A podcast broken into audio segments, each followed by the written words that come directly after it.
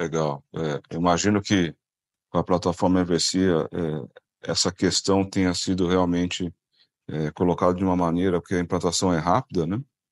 E, e, a necessidade de padronizar, acho que os processos nesses vários canteiros que você comentou é, é, um, é um, desafio interessante.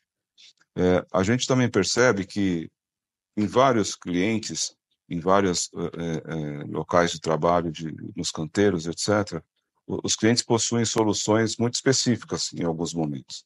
E aí isso acaba impactando a operação, né? Porque você acaba tendo que, às vezes, colocar uma informação, a mesma informação, em várias soluções diferentes, porque elas não são conectadas, não são integradas, né?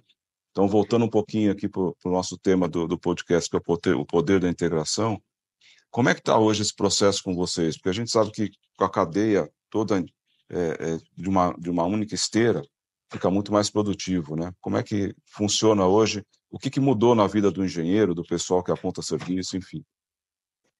Ah, ficou mais fácil, né? Eles têm a informação é, de pronto, é, atualizada e de uma maneira que todos conseguem acessar aquela informação, tanto na parte da qualidade como na parte da medição. Também facilita, pelo uso do celular no canteiro, é, de se acessar o procedimento. Então, quando a pessoa vai é, auditar uma execução do serviço, fazer o preenchimento da, da FVS, da ficha de verificação do serviço, se, se ele tem alguma dúvida ali naquele momento, o procedimento também está ali. Então, ele pode abrir o procedimento, tirar a dúvida, o estagiário que está tá se formando consegue ver isso, e o próprio pessoal de campo também consegue ter esse acesso. Então, não tem mais aquela desculpa de que, ah, eu não tinha visto que o procedimento era assim. O procedimento está lá. Tá no, nós também temos uma outra plataforma que a gente já estava usando para a parte de projeto, né? que o pessoal da arquitetura também usa com a gente e com os, os projetistas, que esses procedimentos também estão lá. Né? Os nossos procedimentos, eles são atualizados anualmente. A gente faz uma revisão todo ano dos procedimentos.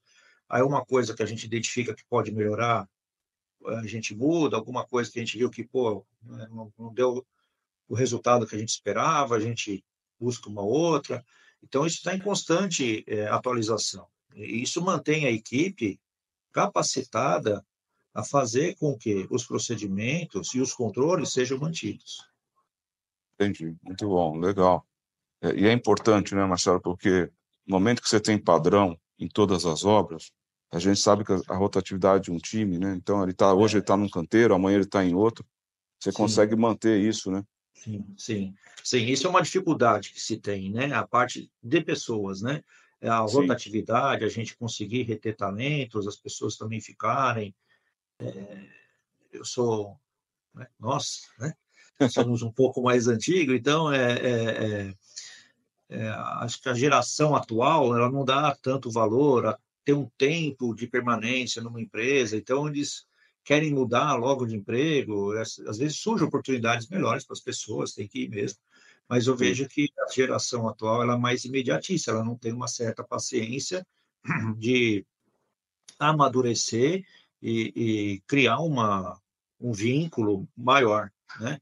Então, a facilidade com que o sistema proporciona da gente ter disseminado a cultura, ter disseminado os procedimentos em todos os canteiros, é, ajuda a gente a combater esse problema que nós temos hoje, né?